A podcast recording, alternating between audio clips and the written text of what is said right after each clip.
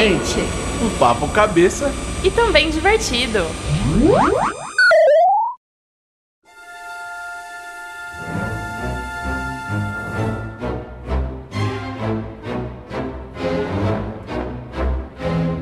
Pra mim, igual a gente tava conversando, pra mim é tudo um único filme. É que, na verdade, é. Eu acho que esse filme, ele, ele acaba pegando como se fosse toda a nossa vida. Então eu acho que é por isso que dá a impressão que é um É, único pode filme. ser, É, a- é como se fosse a nossa infância, a nossa adolescência, quando a gente já tá começando a nossa vida adulta. Então acho que na, na nossa cabeça acaba vendo um único filme. É que a gente cresce junto, né? Sim. Olha, olha só que bizarro. Foi o primeiro filme de animação mesmo que saiu no cinema e tudo mais. Meu, e realmente o Andy cresce na mesma velocidade que a gente. É. Total. Entendeu? O último filme, beleza. A gente já tava na, na faculdade, tá um pouco, um pouquinho mais velhos, mas dava pra se sentir ali no personagem. E eu acho que isso que é o mais louco, né? Porque realmente ele faz. A Pixar foi tão inteligente, eu não sei se isso foi planejado, mas provavelmente sim. Steve Jobs não deixaria isso correr sozinho, né? Nem sei se ele tá envolvido nisso, mas enfim. Acho que ele só tava no primeiro filme, depois ele já não, não teve mais nada. É porque era mais a parte de tecnologia, né, que ele tava. Então, mas você acha que Envolvido. desde o primeiro filme eles falaram, não, vamos fazer o primeiro filme? Porque eu já ouvi histórias de que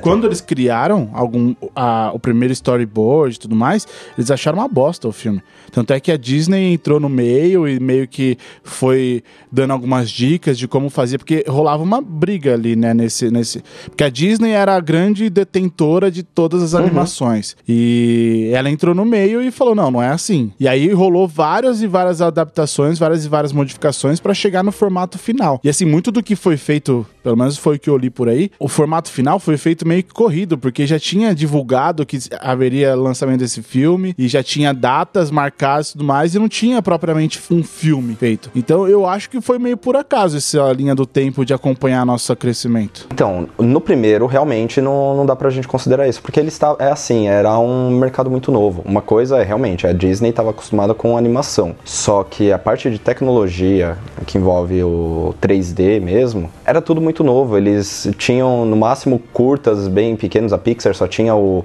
o curta do, da própria luminária mesmo, né? Então, realmente, não dá pra falar que eles estavam craques com isso. A Pixar, ela estava muito envolvida com a parte de desenvolvimento do, da tecnologia, que é uma coisa que acontece até hoje, né? Todo... Teve um um curso que eu estava acompanhando esses dias da, da Pixar mesmo, eles colocam que todo filme não é só a questão de ter o- uma história legal ali por trás, eles querem ter algum avanço tecnológico, alguma coisa para de novo para trazer para esse ramo, né? Então, mas uma das tretas era justamente isso, porque era eles propuseram algo muito diferente do que já era feito, e eles tinham a cabeça de, ah, o, o Walt Disney não faria isso, porque o- na cabeça deles eles estavam pensando lá em 1950. E na verdade não, o, Wal- próprio Walt Disney era um cara muito, era um entusiasta nesse lance Sim. de propor coisas, Coisas tecnológicas. Sim, então assim, se ele né? estivesse envolto no projeto, ele ia pirar no, no- no- no- na proposta do filme, Sim. né? Eu acho muito louco. O engraçado disso daí que você falou, realmente, porque o sempre teve esse, esse avanço tecnológico mesmo, mas assim, meu, eram duas empresas é,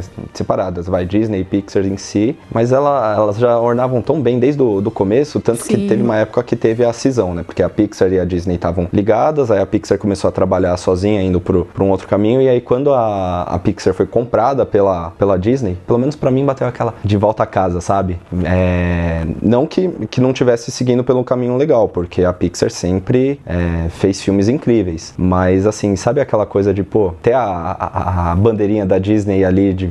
A magia a da magia Disney da envolvendo, Disney né? envolvendo É igual aquele incrível. casal que termina o relacionamento e depois volta e você fala, pô, ainda bem que eles voltaram, né? Tipo, Você porque. fica torcendo, né? É, realmente um feito pro outro, um encaixa no outro, né? Não sei. Vamos lá, galera, senão o papo vai render e a gente não vai começar esse podcast. Estamos começando mais um Duplamente. Duplamente. Eu sou a Laura Bofelli. Eu sou o Felipe Moller. E eu sou o Guilherme Tadeu, tudo bem? Então vamos lá resgatar um pouquinho da nossa infância nesse podcast.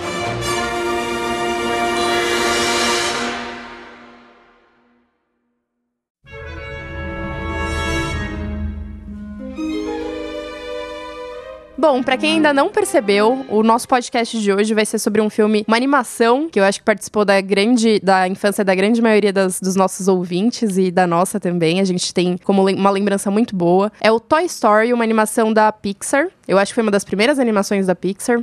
E ela. A primeira animação foi em 95. E depois foi uma, um desenho que foi acompanhando o nosso crescimento, né? E para mim, nossa, marcou demais. Foi. Eu, eu tava conversando até com os meninos antes de, de começar. Eu nasci em 92 e o, a animação foi em 95. Mas eu podia jurar que foi um dos primeiros filmes que eu assisti no cinema. Então acho que ou eu tenho uma memória muito boa de infância, ou acho que eu tô criando coisa na cabeça. Acho que foi um filme que marcou tanto que eu até criei que foi o primeiro filme do, É do que- cinema. É o que a gente tava falando, né? Toy Story faz parte de tanto da nossa vida, a linha do tempo é tão certinha que realmente parece que a gente nasceu junto com, com o Andy, Com o né? Andy, Enfim. é. E eu tava vendo al- algumas situações que é, até esse filme, todos os, os- as animações, os desenhos da Disney eram em formato musical, né? Tinha aquela música, por exemplo, Rei Leão, tinha lá as, as hienas dançando e cantando, que era um formato Disney, né, de filme. Uhum. E Toy Story foi completamente diferente nessa tomada. Tinha as músicas, mas eram músicas ambientes, como se fosse um filme normal mesmo, assim.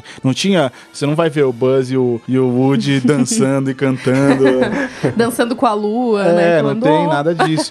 E é, e é engraçado porque foi tão revolucionário que foi a primeira, a primeira animação que faturou um bilhão é, nesse meio, assim, sabe? Então, realmente, Toy Story veio pra ficar muito forte na nossa época. E hoje, mais de 20 anos, a gente ainda tá aqui discutindo sobre isso, né? Incrível. É, meu, isso daí eu também, assim, eu acompanhei todos os filmes também na, no cinema. Não foi o primeiro que, que eu assisti no, no cinema da Disney nem nada, porque, né, a idade entrega um pouquinho mais. Eu já, já conhecia esse meio. Mas é o, o que mais marcou também, porque você tava ali vendo uma coisa completamente revolucionária pra época e não dá, independente de ser uma animação 3D, o que seja, mas assim, a história prendeu de, de uma certa forma que é, você saía, é aquela coisa. Além do comentar com todo mundo, você começava a se sentir dentro. eu, sim. eu me pego, o que, por exemplo, eu chegava em casa e ficava olhando pros, pros meus brinquedos, pros meus bonecos guardados lá dentro do armário. Poxa, será que eu devo deixar eles aí dentro do armário mesmo? Ou coloco eles aqui pro,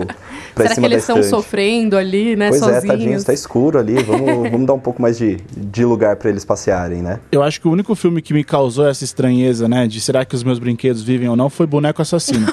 Que horror. eu tinha muito medo do Boneco Assassino. E foi o primeiro filme, assim, que eu lembro na minha cabeça de um, um brinquedo tomando vida, né? Uhum. E Toy Story, eu acho que ele marcou muito disso, porque tem essa linguagem, né? Pelo menos os filmes da Pixar, ele, ele tem essa linguagem de fazer com que é, ele, problem, ele, ele problematiza situações do ser humano. Embora seja um desenho, a maioria das pessoas acha que desenho é pra criança. Não, na verdade, ele pega alguns conceitos, estava falando, pô, alguns conceitos aqui, ele fala de ciúmes, né? Uhum. Divertidamente também te- teve muito Ah. disso, né? Divertidamente, eu acho que é até mais forte, né? Eu acho que mexe. Tanto que eu lembro que quando a gente foi assistir, a gente tava numa sessão com muitas crianças e algumas crianças até meio sonolentas, ou às vezes nem prestando tanta atenção, e a gente lá rindo, chorando, se divertindo pra caramba. E eu acho que Toy Story ele causa uma, uma outra sensação. Ele consegue pegar exatamente, conversar com as crianças, pegando muito isso que o, que o Guilherme falou de, pô, será que os meus brinquedos conversam comigo? Será que eu vou pegar, abrir a porta bem devagarzinho pra ver se eles não estão aprontando alguma coisa? Ele consegue falar com os adolescentes que estão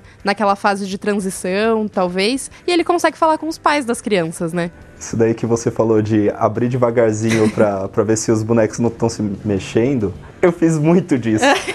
e tanto que assim, eu pouco pouco adorador de, do Toy Story, eu tenho um Buzz em tamanho real. Caraca, Caraca. que da hora! E, meu, quantas vezes eu dormindo lá e sabe aquela coisa de abrir o olho devagarzinho, ver assim, será que ele não mexeu o braço? Só pra, ele tá... só pra pegar no flagra, né? Pois é. Não, e isso daí que você falou do brinquedo assassino, ok, é um filme de terror, segue por uma, uma linha diferente e tal. Mas, pô, brinquedos de crianças, tirando uma, uns meninos, umas crianças aí que destroem os, os brinquedos e tudo mais, brinquedo é uma coisa que traz um lado muito lúdico pra gente. Não tem esse lado de destruir, de matar, de. Porque, então, assim, o, o Toy Story ele conseguiu trazer realmente a essência. Que, pô, por que que se um brinquedo é usado pra diversão e tudo mais, por que que vai ter o lado ruim Sim. que a gente vê no, no brinquedo assassino em si? Não, ali eles estão brincando, tanto que o, o momento mais feliz pros brinquedos é na hora que o Andy tá brincando com eles. Só que quando ele não tá, eles também estão criando as próprias histórias deles, estão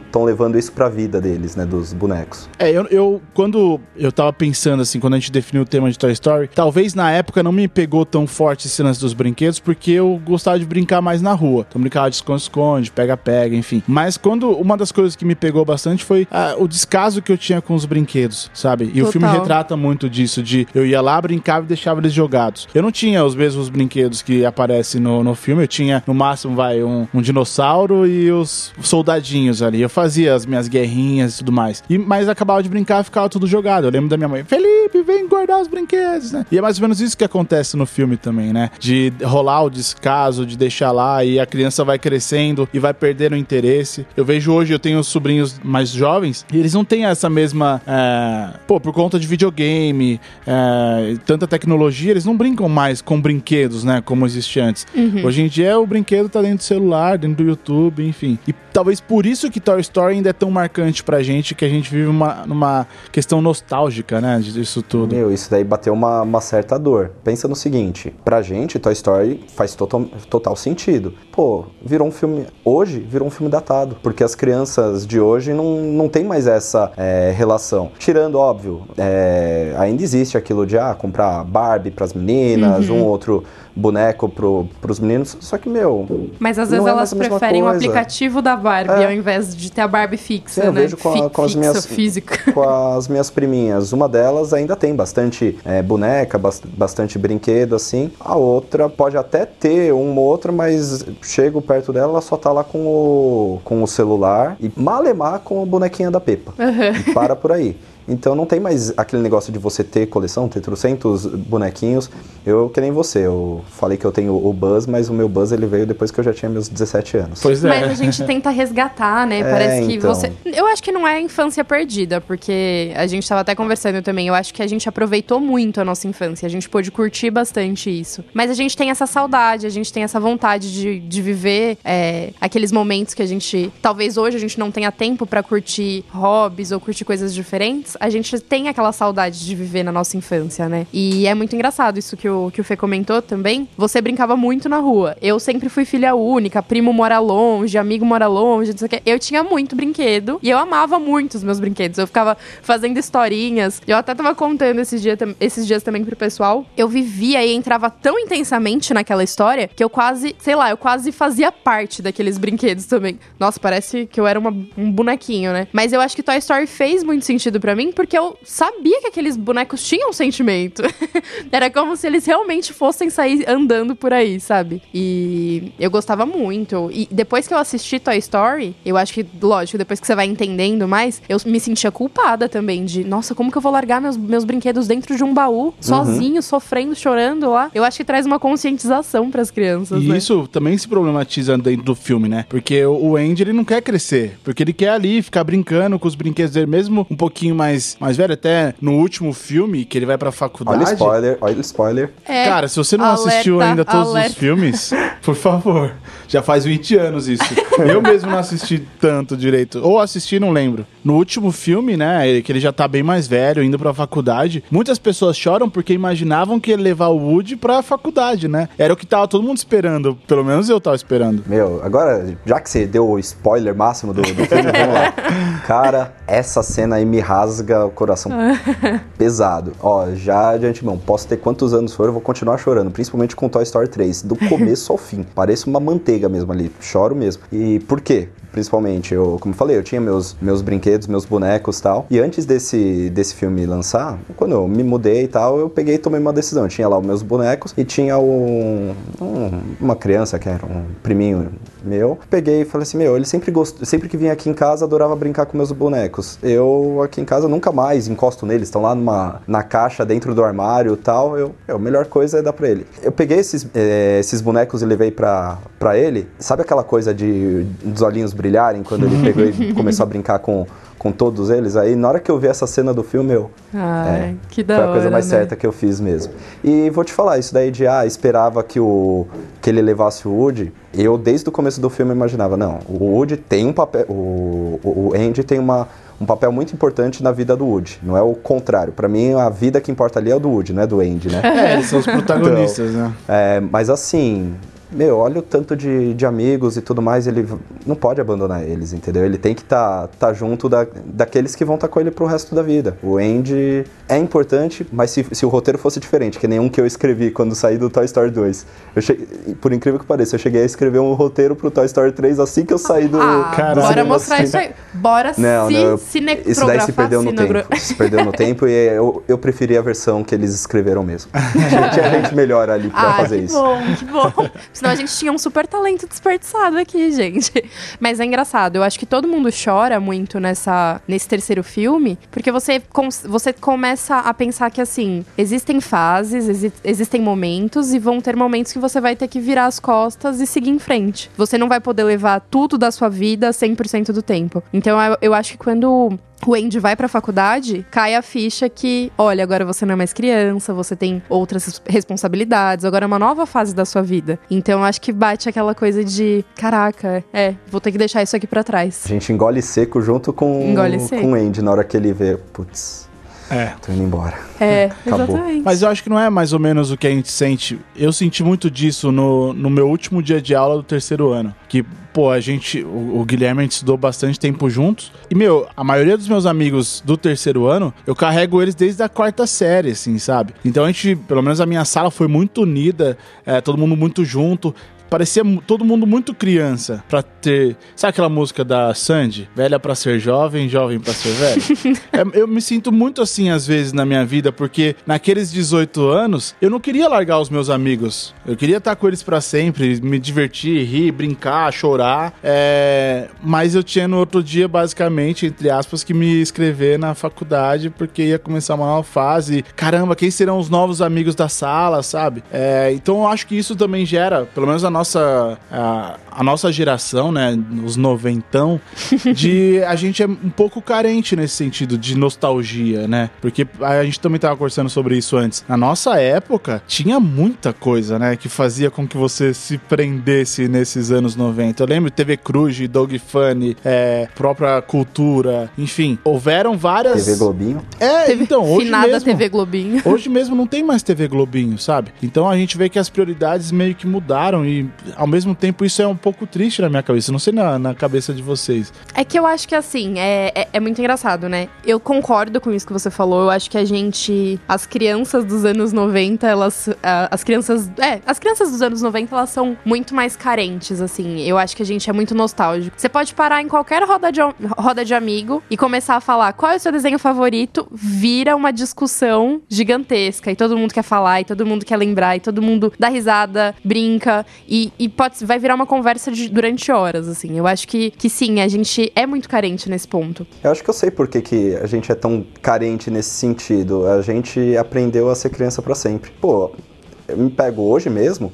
Ah, é, 28 anos nas costas, tô nem aí, eu continuo assistindo o desenho, eu continuo aproveitando da, das coisas que, ah, você é muito infantil para esse tipo de coisa. Não, pelo contrário. Eu sei aproveitar o, o lado bom de ser criança ainda e vou levar isso daí até o resto da vida, porque eu acho que assim, a gente aprendeu a guardar o melhor da, da nossa infância, entendeu? Então, até mesmo essa questão da, da amizade, do do como você lidar com, com os amigos, eu vejo mu muita gente mais velha que a gente, que seja, tem uma amizade, ah, é uma amizade mais adulta, é, o pessoal sai para alguns programas diferentes.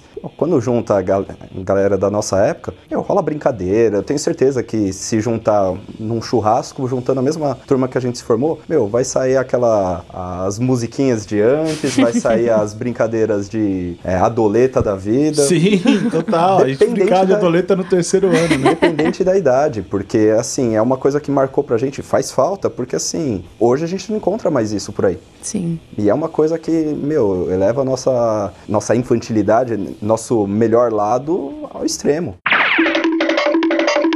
E é, é gozado isso você falando, Gui, porque muita gente dentro da fábrica, eles marcam a gente lá e, e questionam bastante esse lance de eu não tô preparado para tanta pressão, por exemplo, no mercado de trabalho. É, às vezes eu tenho a impressão de que a gente foi forçado a virar adulto, né? Porque, beleza, a gente tinha nossos 12, 13, 14, 15, 16, 17, 18. Pô, 18 anos eu já tenho que trabalhar, mas eu não quero ir trabalhar, sabe? Eu quero acordar no dia seguinte, ir pra aula de química e ficar jogando um aviãozinho no amigo do outro lado, fazer guerrinha de, de Papel. papel, sabe?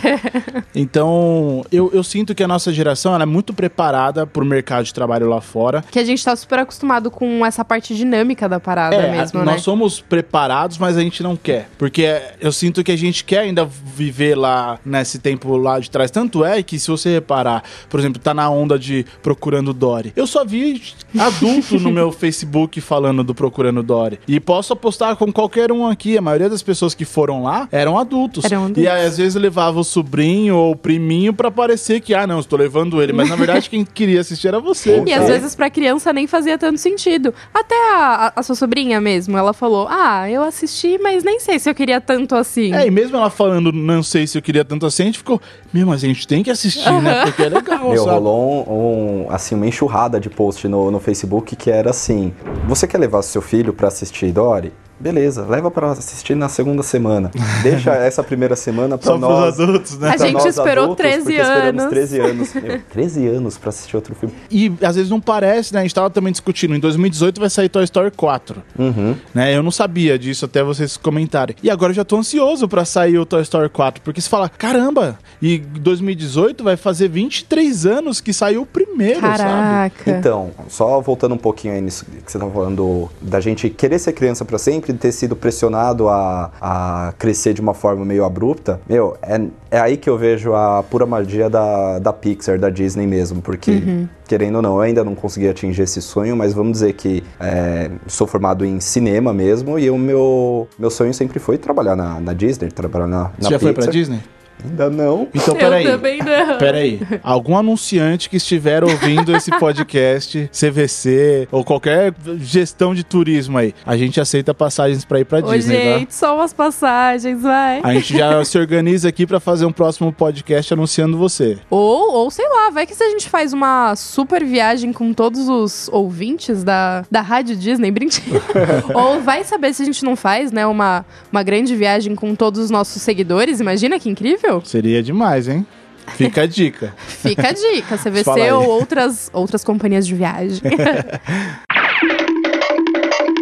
Então, mas assim, é um, um sonho que eu sempre tive. Ainda vou, vou seguir ele em frente mesmo, de... Eu trabalho, trabalho ligado a, a cinema, amo essa- de paixão isso. Mas assim, o que mais me encanta é ver que o, o pessoal que trabalha pra produzir esses filmes, pra trazer essa magia pra gente, eles não cresceram. Sim. O escritório deles, a forma de trabalhar deles, é exatamente mantendo o, a criança viva dentro da gente, entendeu? Com certeza, mas é como se eles vivessem isso diariamente. Sim. E eu acho que é por isso que é tão brilhante. Eles conseguem pensar como o público deles. Uhum. E, e eles conseguem resgatar isso dentro da gente. Por isso que assim, vamos lá, ah, a animação, desenho não é uma coisa pra criança, não é uma coisa, é uma coisa que funciona pra criança, porque eles sabem pensar como criança, e funciona pra adulto porque eles já tiveram toda essa vivência e sabem o aonde que pega cada emoção, o que que a gente carrega de amargura, ou então de, de nostalgia também. E aí a Total. cada filme que aparece a gente é, é surpreendido por isso, porque tem o nosso, o nosso momento criança ali dentro do filme, traz isso muito à tona, e ao mesmo tempo é, nos, nos faz refletir sobre os dias atuais, sobre a nossa vida de hoje mesmo, entendeu? É que a gente fica tão preso, né, no- na rotina do dia a dia ali, das 8 às 18, pegar trânsito, ir pro trabalho e tudo mais. E é como se alguém tivesse chegando pra você e falar: vamos brincar? Né? Vamos brincar, lá. dá- vamos lá, vamos brincar de esconde-esconde. Eu, eu tenho muito essa sensação com esses filmes, porque realmente é o que você falou. Ele te traz, ele pega lá no, no fundo do seu, da sua lembrança de como você era quando era criança, né? Pra criança, ele acaba trazendo ensinamentos muito, lega muito legais, assim, se você for pegar. Cada animação tem um ensinamento muito importante que a criança precisa aprender. É, no no Toy Story mesmo, tem, tem várias coisas que a gente já citou aqui. É, mas pro adulto, você consegue enxergar com outros olhos. Toy Story mesmo. Se vocês forem lembrar, quando a gente assistiu lá quando a gente era criança e quando a gente assiste hoje, a gente entende outras coisas. Porque a gente teve outras experiências. E a gente consegue absorver de formas diferentes. Então, isso eu acho muito incrível também das animações. Eu acho que é dessa forma que ela consegue falar com todos os públicos. E um outro ponto que vocês falaram também da, da carência, né? Do, da, dos nossos anos 90. A prova disso é que todo mundo de alguma forma, tá tentando fazer coisas para atingir essas crianças dos anos 90. Então, desde animações, aqueles livros de colorir, é, Pokémon Go agora. Uhul. Então, voltando a falar só dessa carência da, das crianças, dos, dessas crianças, né, dos anos 90, a maior prova é que muitas marcas e muitas empresas, elas acabam lançando coisas para instigar essa criança ou para suprir essa necessidade que todo mundo tem. Então, os livros de colorir, Pokémon GO, várias animações, Procurando Dory, igual vocês falaram agora. Então, é um mercado muito forte, se vocês forem parar pra pensar, né? Até parando, falando um pouco de, de empresas e tudo mais, é um mercado muito muito em aquecimento. Toda hora, né? Porque tem, tem mercado para isso. Total. Mesmo a gente ficando cada vez mais e mais adulto, vai sempre ter uma criança livre dentro de nós lá, sabe? E é super, super importante alimentar essa criança livre, né? É, porque é muito do que você falou, Fê. Da gente conseguir, apesar da loucura toda, apesar de tanta pressão, de tantas coisas que a gente tem que fazer, é muito bom você alimentar essa criança e saber que você é, pode ser criativo ainda, que você pode brincar, que você pode rir das situações é, então, sempre resgatar essa criança te traz tantas coisas positivas, né? Tantas qualidades boas que uma criança tem que, que a, a, a gente pode agregar nos dias de hoje, né, como adulto.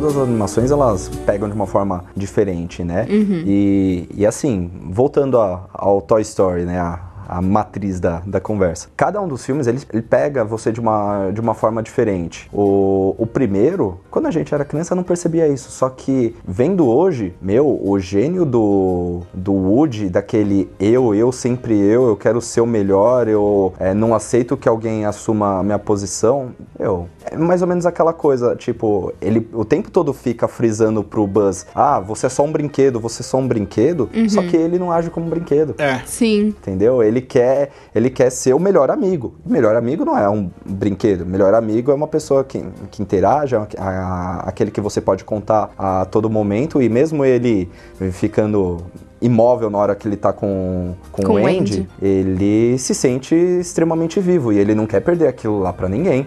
Então, na hora que ele vê perdendo esse, é, esse papel para um outro um brinquedo, brinquedo novo, né? Uhum. Você é só um brinquedo brinquedo. Né? ele cria, eu acho que ele cria situações, eu acho que é exatamente isso. Quando ele percebe que ele tá perdendo o posto, ele cria situações para fazer com que todos os outros brinquedos se voltem contra, o, contra o Buzz, né? Não, é... uma, uma cena que marca pra caramba no, no, no primeiro filme é quando o Woody ele tá no, no máximo do, da agonia dele de tá perdendo o posto uhum. e ele é, pega e derruba o, o Buzz da janela. Ele queria só derrubar ali do lado da, da, cama. da cama, mas ele acaba derrubando da, da janela e ele fica: Não, não, eu não fiz isso, eu não fiz nada por mal ele é o único que não vê o, o, como o ego dele tá, tá grande ao ponto dele, não, não quero perder isso por nada. Ele tá querendo acabar com a vida do, do outro, tá querendo mandar ele embora. E aí chega o Slink, o Cão Mola, né? Que, e o Cabeça de Batata e falam pro Woody que se o Andy começasse a brincar mais com eles,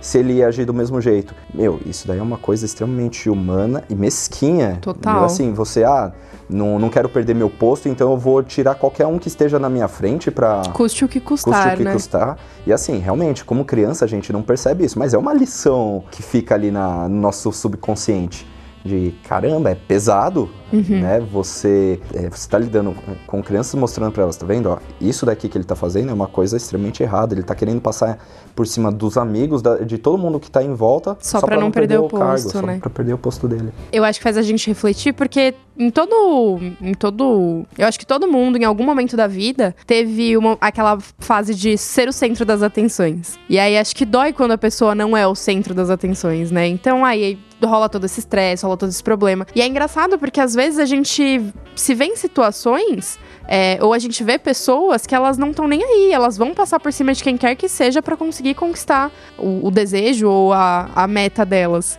E até que ponto isso vale a pena? Então o filme acho que faz a gente refletir esse lado também, né?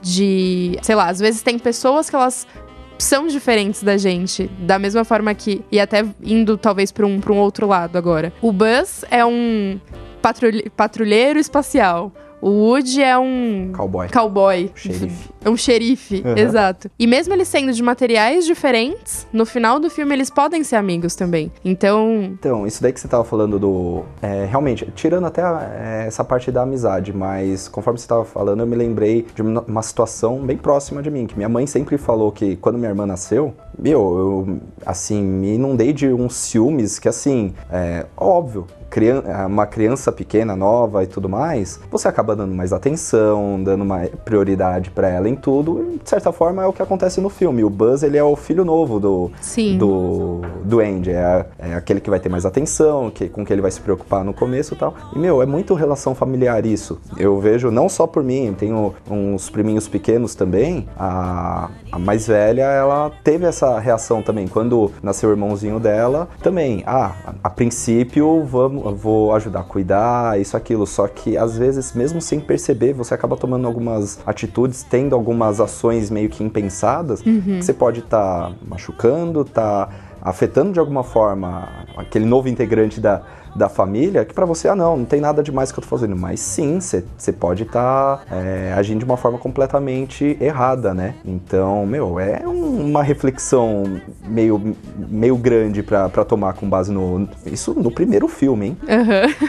Porque uma coisa que eu acho que é importante, assim, é que o Woody consegue ter a segunda chance dele, né? Uhum. É, sim, ele percebeu o erro, óbvio. Passou um, um tempo, e ainda bem que passou um tempo dentro do filme, senão o filme ia ter 20 minutos e não ia ser tão legal. Mas passado, depois que ele passou por tudo que ele passou durante todo o filme, ele percebeu que o quanto ele tava sendo egoísta, o quanto ele tava só pensando nele, o quanto tudo. E, e aí ele conseguiu ter uma segunda chance. Que bom que os amigos puderam dar uma segunda chance. Então, às vezes, é uma coisa que a gente tem que refletir também. As pessoas podem ter atitudes impensadas, mas às vezes elas merecem uma segunda chance para realmente mudar e, e, crescer como pessoas mesmo. Mas sabe uma coisa assim meio, meio bizarra? Ele só percebeu que ele.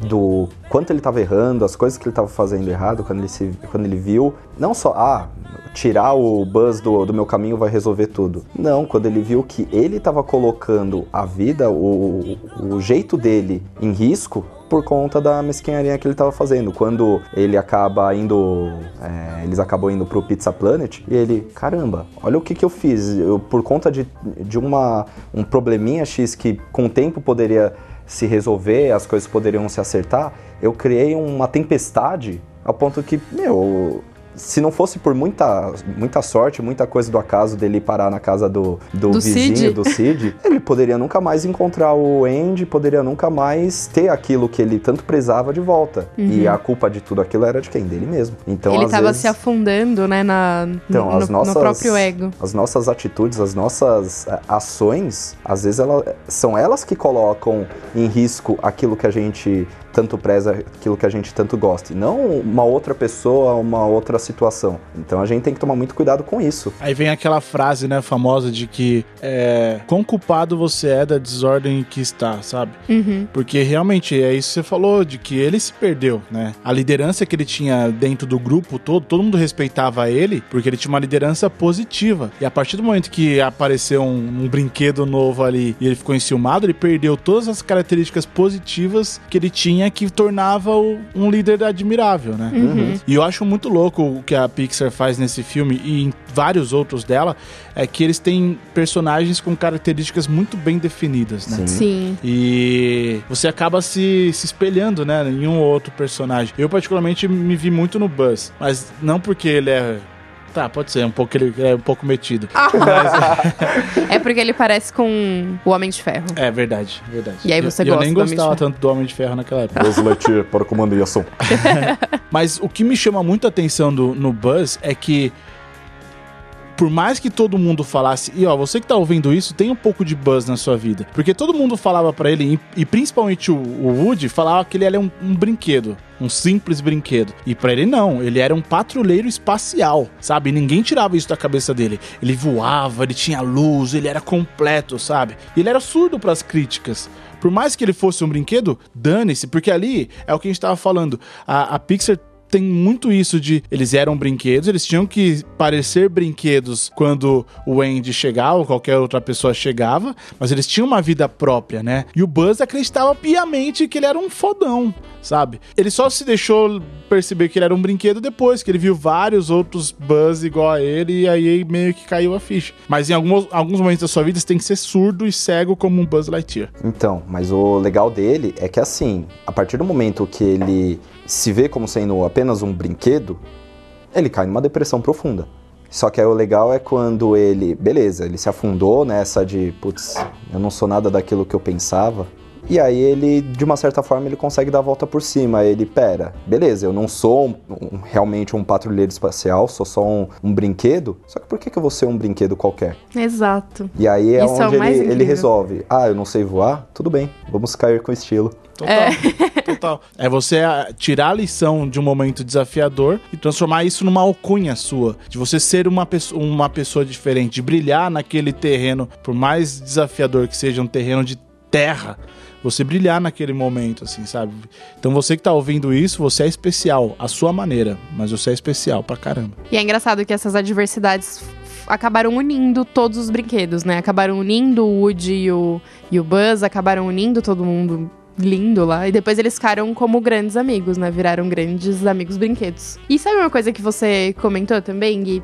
Que eu achei bem legal? É quando o Woody caiu lá na casa do, do vizinho, do vizinho Cid. E tinha aquele monte de boneco aterrorizante. Todos os mutantes, né, que o Cid acabava fazendo. E não sei se vocês lembram, mas o Woody ficou apavorado. Ele ficava morrendo de medo daqueles brinquedos. Ele achava que eram brinquedos que iam comer a cara dele, sei lá. Tava pensando nisso exatamente agora. Que assim, uhum em um filme, olha o tanto de, de tema que, que é abordado. Eu, olha o preconceito que ele tinha. Exata, exatamente, exata, exato. olha, já, já trabalhava com esse preconceito na base do, ah, um, um ser estranho no meu ambiente, que era o Buzz vindo atrapalhar tudo. Uhum. Aí depois, ah, porque eles são diferentes, então eles são canibais. Meu, pelo contrário. Eram os, os brinquedos mais carinhosos, mais carinhosos né? Que ajuda... Que... Eles que ajudaram, na verdade, Sim, o Woody a sair de lá, né? Mesmo sendo torturados pelo, pelo Cid, né? Que ele desmembrava eles, fazia de tudo com eles. Mas não, eles não se deixaram é, afligir por isso. É, ah, não, não, eu não mereço algo melhor. Não, e, entre eles, eles criaram uma, uma sociedade em paz, né? Uhum. E aí, o, o Woody realmente, ele, ah, não, não quero é, viver no meio deles. Olha o que, que eles fizeram com a, com a bonequinha Cindy. e, na verdade, ele, se estava dentro da possibilidade deles, eles consertavam os brinquedos, tentavam é, deixar da melhor forma possível. Uhum. E aí tem o, o preconceito do, do Woody para com eles e deles também para com o Woody, porque o Woody tinha aquele jeito, querendo no mandão dele e tudo mais. Na hora que ele foi tentar é, se entrosar com os brinquedos, cada um foi pro seu canto. Opa, pera aí, o que, que ele tá. Deixa tá, ele pra lá, né? Ele, ele não vai lá. vir querer mandar. Na nossa sociedade de paz, né? É, Quem é então, ele para querer se meter? Mas é bastante coisa. Porque, assim, a gente vive numa, numa sociedade que tem a, a, o preconceito racial, etnia, social, qualquer coisa que, que seja. Ali eles pegaram um, uma miscelânea. Eles não precisaram mostrar esse tipo de, de, preconceito. Mostraram que, assim, a partir do momento que você encara uma, um, uma pessoa, um ser diferente do que você, ah, não, não posso me socializar com ele, já tá errado a partir daí. E é até legal esse ponto que você uniu junto. Ah, ele teve preconceito tanto com o Buzz quanto com esses outros bonecos. Às vezes não é nem só o preconceito racial, social e tudo mais. É o preconceito de pessoas que pensam diferente Sim. de você, pessoas que têm uma filosofia de, diferente de vida. É, e aí a gente acaba se fechando ou não querendo ter, ter esse contato. Só que aí você percebe que às vezes você conversando e convivendo e, e conhecendo essas pessoas, você pode conhecer coisas incríveis, você pode viver experiências incríveis. Uhum. Então, eu acho que a grande mensagem desse ponto e dessa parte do filme é você se permitir conhecer novas coisas, se permitir viver novas experiências, porque com certeza você vai conquistar muitas coisas com isso. E sair literalmente da caixinha, né? Sair literalmente da caixinha. Caixinha de brinquedo. uhum. duplamente dupla. Enquanto a gente tava conversando do, do primeiro filme, já tava vindo um insight muito legal do, do segundo. Na verdade, tem pessoas que falam que Toy Story é o poderoso chefão das animações, né? Que são três filmes muito bons e que te ensinam pra caramba, né? Como o poderoso chefão. Um dia vamos fazer um sobre o poderoso chefão? Eu topo. Eu gosto mais do primeiro, do Poderoso Chefão. Assim como no Toy Story também, também gosto mais do primeiro. Do Toy Story eu gosto mais do terceiro. Ah, é? Eu gosto do, do Poderoso Chefão, gosto da cabeça de cavalo, do, do padrinho ali. gosto, com o padrinho. É. gosto dessas coisas, assim.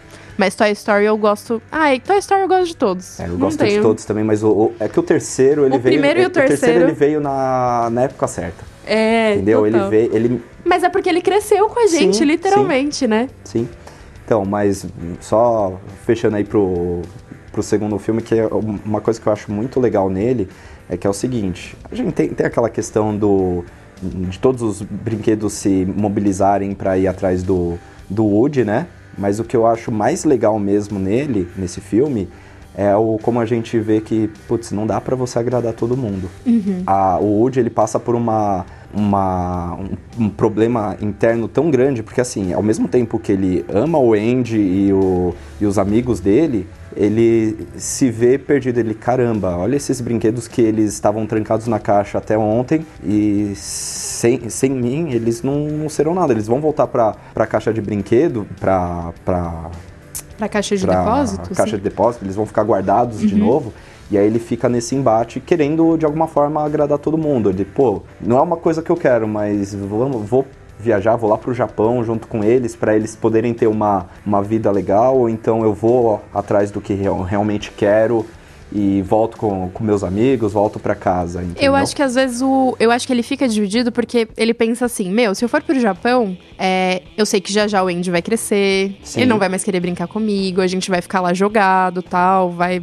Sei lá, em algum momento eu não vou viver mais isso que eu vivo intensamente com o Andy. Uhum. E se ele vai pro Japão, ele vai ser a estrela, junto com os outros bonecos colecionáveis. Provavelmente ele vai ficar imortalizado em uma caixa lá, mas ele vai viver dessa forma. Então, mas eu, eu, eu, assim, em nenhum momento no filme eu senti ele. A parte do ego dele é, se encerra no primeiro. Essa, essa parte do ele querer ser o centro das atenções e tudo mais, Aham. ele é, se encerra no primeiro. Lógico que no, no segundo, quando ele conhece a importância do, do personagem Woody, de tantos brinquedos, tantas coisas feitas no nome dele, isso volta. Tipo, ele, ele, caramba, olha como eu sou importante e tal. Só que a decisão dele do ir pro, pro Japão e tudo mais, eu não, eu não vejo como sendo um- um- uma decisão por conta de, ah, eu vou ser o, o centro das atenções. E sim Aham. porque ele começa. Tanto que ele toma a decisão de ir junto quando ele vê a, a Jessie Jessie. chorando. Ela tá com ele, uma cara. ele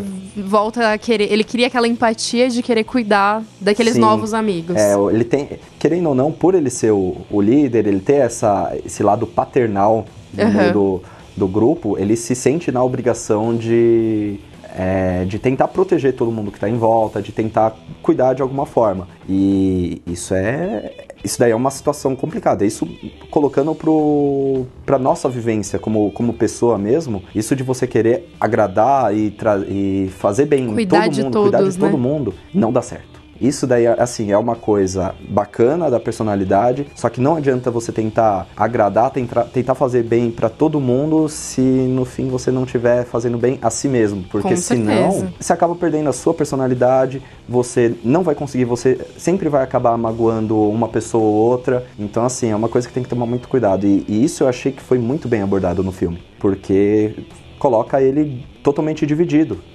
né? É, eu acho que isso que você falou tem muito a ver com controle de expectativas mesmo. Porque às vezes as pessoas fazem muito pelas outras, se preocupam muito com as outras. Ai, nossa, eu tô aqui dividido em quem eu vou ajudar. A gente tem muito isso. Eu acho que a, a gente gosta de ajudar pessoas, é, é natural. Quando você faz, quando você ajuda as pessoas sem querer nada em troca, é uma coisa. Você não tem, não gera nenhuma expectativa em cima daquilo. Agora, quando você quer ajudar todo mundo e você espera que você vá conseguir aqui, é, alguma coisa em troca, troca, é muito complicado. Porque às vezes você vai se decepcionar, você vai se frustrar, você vai quebrar a cara de alguma forma. Porque tudo que você faz, você tem que fazer de meio que de coração aberto. Então, se você fica fazendo tudo pelos outros, esperando conseguir alguma coisa em troca, você corre o risco de se perder, assim. E quando se faz com o coração, o resultado vem natural, né? Eu acho que vem muito mais leve, porque qualquer recompensa que acontecer vai ser maior do que o que você estava esperando. Por exemplo, você está fazendo alguma coisa de bem para alguém, como no filme mesmo, e você tá no 0 a 0 se a- acontecer uma coisinha que te deixa feliz, alguém te agradece, você já fica muito feliz, porque você não estava esperando aquele agradecimento. Exato. Aham. Você só, quer, você só queria fazer porque, pô, isso me faz bem. Fazer bem pras outras pessoas me deixa feliz. Então, se qualquer coisa que vier é lucro. Porque cê- você só queria fazer o bem e ponto. Duplamente, duplamente, dupla. No terceiro filme é legal porque ele também começa a abordar coisas, principalmente porque a gente já tava na mesma idade que o Andy, é, dessa mudança repentina na, na vida, né? A própria mãe dele tá sofrendo porque ele vai sair de casa. A gente não tem muito essa cultura aqui no Brasil de esse lance de sair de casa porque eu vou estudar muito longe, a não ser quando é numa faculdade federal, mas rola isso, né? Desse sofrimento já da mãe. Então, assim, a mãe tá sofrendo porque o Andy tá saindo de casa, o Andy tá sofrendo porque ele vai sair de casa e abandonar os brinquedos, os brinquedos estão sofrendo porque ele vai sair de casa, é uma sofrência, né? Ah, eu acho que assim, o de todos, assim, o menos que o que menos encara essa mudança é, imediata é o Andy. Que se parar pra pensar realmente, aqui não tem tanto isso da gente, é, ah não, vai sair de casa, tal, mas tem aquela mudança das rotinas e tudo mais. Então, pros nossos pais sempre acaba vindo isso de, meu, não é mais minha criancinha, É entendeu? o primeiro pezinho na vida adulta, né? Exato. Então, pra ele, não, a ficha só começa a cair mesmo mais pro, pro final do filme, quando a gente vê realmente ele abandonando o- os brinquedos, abandonando aquilo que ele, que ele conhecia, entendeu? Mas, realmente, pra mãe dá pra ver, meu, aquela coisa tipo, pô, o quarto dele, o que, que vai acontecer agora? A irmã não quer nem saber, a irmã quer que ele vá embora logo pra pegar o quarto que é maior, mas os brinquedos também, meu, corta o coração na hora que o que eles tentam fazer a primeira estratégia, né, de, de ligar pro, pro Andy pra ver se ele, se ele volta a brincar, pelo menos uma última vez que seja. E principalmente o Rex, ô, ô, tadinho, ele pegou na mão. só, só Eu isso, acho tipo, que ele vai me levar. não, só o fato de, de ter um, um- contato em si mostra o, como ele era im- importante para eles, né? Como o, o Andy, assim, era o instrumento vital para eles. E aí que a gente vê também uma outra coisa bacana no, no terceiro, que tem a ver exatamente com adaptação. Porque, querendo ou não, para os brinquedos, eles viviam em função do, do Andy. O, o Woody ele passa basicamente o filme inteiro pensando nisso. Pô, é, não, nós temos que, que voltar pro Andy, nós temos que voltar pro Andy, a nossa vida é ao lado do Andy. Se a gente tiver que ficar no sótão esperando o Andy, vamos esperar pelo Andy porque a gente só existe para ele. E não, aí que tá, isso daí é a mesma coisa pra gente. Não é aquela coisa, existe uma pessoa importante pra gente, a gente tem que prezar, tem que gostar daquela pessoa, só que a gente tem que saber que não, não devemos viver em função Sim. daquilo. Temos que nos adaptar a novas situações, pegando até pela questão de, de amizade, né? É, Assim, cada fase da, da vida, por exemplo, eu me vi com como se fosse um melhor amigo, uma pessoa que, que acabava tendo uma, é, uma importância maior. Não que com o tempo ela perca essa, essa importância, mas que a gente tem que aprender, tem que saber é, como nos adaptar ao- aos novos ambientes, às novas situações. É a mesma coisa, senão vamos pegar um, um ambiente de trabalho. Senão a gente, o primeiro trabalho, nosso primeiro trabalho sempre vai ser o melhor, aquele que a gente vai ficar é, buscando sempre como, Como como, ideal, como é. referência, mas não, a gente tem que se adaptar ao meio. E é uma coisa assim que no filme a gente vê isso em trocentos momentos, seja é, no vamos nos adaptar ou vamos pro sótão, não vamos, ou aí depois pra creche, ou então depois com a, com a nova dona dos brinquedos, tem bastante disso. Eu acho muito bacana essa adaptação. Nossa, Gui, esse negócio que você falou de melhor amigo, vocês lembram dos melhores amigos de infância de vocês? Mas de infância mesmo, sei lá, da primeira série ou da terceira série, sei lá, bem quando a gente era criança mesmo. Vocês conseguem lembrar? Ou o primeiro grande melhor amigo? Consigo lembrar e vou falar, manter contato até hoje, assim, com o Facebook tudo ficou muito mais fácil, né? A gente Uhum. acaba tendo aquele contato, a gente consegue acompanhar um pouco da, da vida da pessoa, tal, dar o, dar o like numa outra foto, alguma coisa assim, mas ter um contato real mais próximo mesmo é bem difícil. Eu consigo lembrar da, de várias pessoas em momentos diferentes, né? Mas realmente pouco- poucos eu continuei tendo um contato grande, né? Isso Mas sabe o que, que eu acho? Assim, que às vezes acontece isso da gente crescer e ficar com vergonha de falar com aquele Total. velho amigo. E eu até vou propor um desafio aqui. O que que vocês acham? Que desafio. Pra você que tá ouvindo, pra nós mesmo aqui, vamos fazer um, um- um desafio social. Aham. Para e lembra do seu melhor amigo aí da primeira, segunda, até, sei lá, a quarta série. Lembra como ele era, lembra de como era a relação entre vocês, das brincadeiras que vocês tinham, dos toques, enfim, de qualquer. Lembra daquele momento, assim, sabe? O desafio maior é você entrar em contato com essa pessoa essa semana. Seja por inbox no Facebook, seja no Twitter, enfim, uma carta, não sei. Mas entre em contato com essa pessoa. Porque eu tava pensando aqui, cara, eu já tive meu melhor amigo, meu primeiro melhor amigo. E ele, eu fui já também o primeiro melhor amigo dessa pessoa, sabe? Sim. Então, assim, você que tá ouvindo, com certeza já foi melhor amigo de alguém. Entre em contato com essa pessoa. Ok, que as fases passam e a gente vai conhecendo outras pessoas, vai se adaptando, como o próprio Gui falou. Mas é, é muito nostálgico e gostoso você falar pra aquela pessoa que você ainda sente saudade dela, que você gosta dela, que ela marcou a sua vida. Dia 20 de julho foi o dia do amigo e eu mesmo publiquei no meu Face que todos, à sua maneira, fizeram com que eu me tornasse a pessoa que eu sou hoje. E com certeza esse seu primeiro melhor amigo faz muita diferença no como você é hoje. Vocês têm as mesmas. Se parar pra analisar, mesmo com questões muito diferentes, vocês muito distantes, vocês ainda se parecem. Faz esse experimento aí, entre em contato com ele, conversa, manda essa saudade, depois conta pra gente aqui nos comentários do, desse podcast como foi essa experiência. Topam? Eu super topo. Porque é engraçado, né? A gente vai crescendo e vai criando várias máscaras e, e amarras. Eu acho que essa primeira amizade deve ser uma das amizades mais puras, né? Porque é a primeira pessoa fora da sua família que te ama por ser vo- quem você é. Sim. Então eu acho que nada mais justo, né? Do que começar de novo, talvez, é, reatar de novo essa amizade tão pura, ou mesmo só conversar, bater um papo, dar umas risadas e lembrar de coisas de quando a gente era criança. Eu super top. Nem que você escreva lá, cara, você foi meu primeiro melhor amigo. Vamos ver esse podcast aqui. Pô, é isso que eu, que eu acho muito legal. Que a gente aqui falando de coisas nostálgicas, de coisas que marcaram a nossa vida. Pô, imagina só, um contato simples, compartilhar esse momento nostálgico, é, esse podcast e tudo mais com, com essa pessoa. Às vezes faz sentido pra ela também. Meu, imagina, vocês reatarem uma amizade de, de, de longa data por uma simples ação tão, de certa forma, pequena, né? Mas que, olha que bacana que, que pode ser pra pra vocês, pra pra todo mundo mesmo. Com né? certeza. Então, bora engolir essa vergonha e falar agora com esse seu amigo de infância. Beleza. Galera, chegamos ao fim de mais um podcast. Ah, Ah. Ah. E pra quem ainda para quem só segue a gente aqui no podcast, nós temos outras redes sociais também. Primeiramente o Instagram instagram.com.br fábrica de mentes. e o- temos também o Facebook. facebook.com.br fábrica de mentes oficial.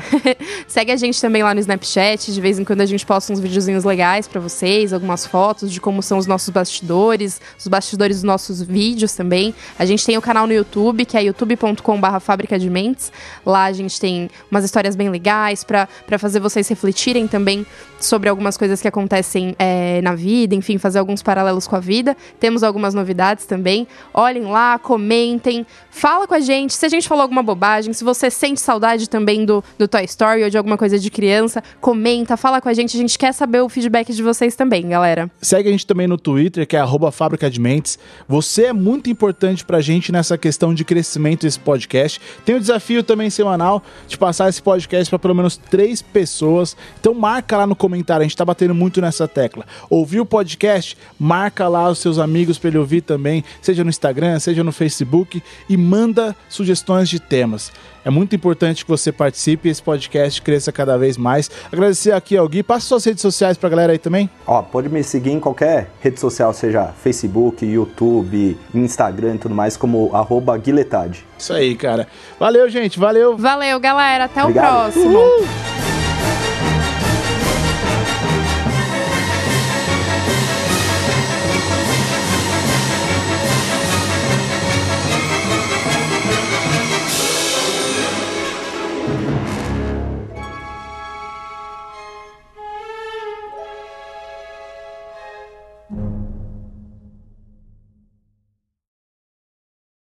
Pra ele, ele era, ele era um patrulheiro espa, especi, espaci...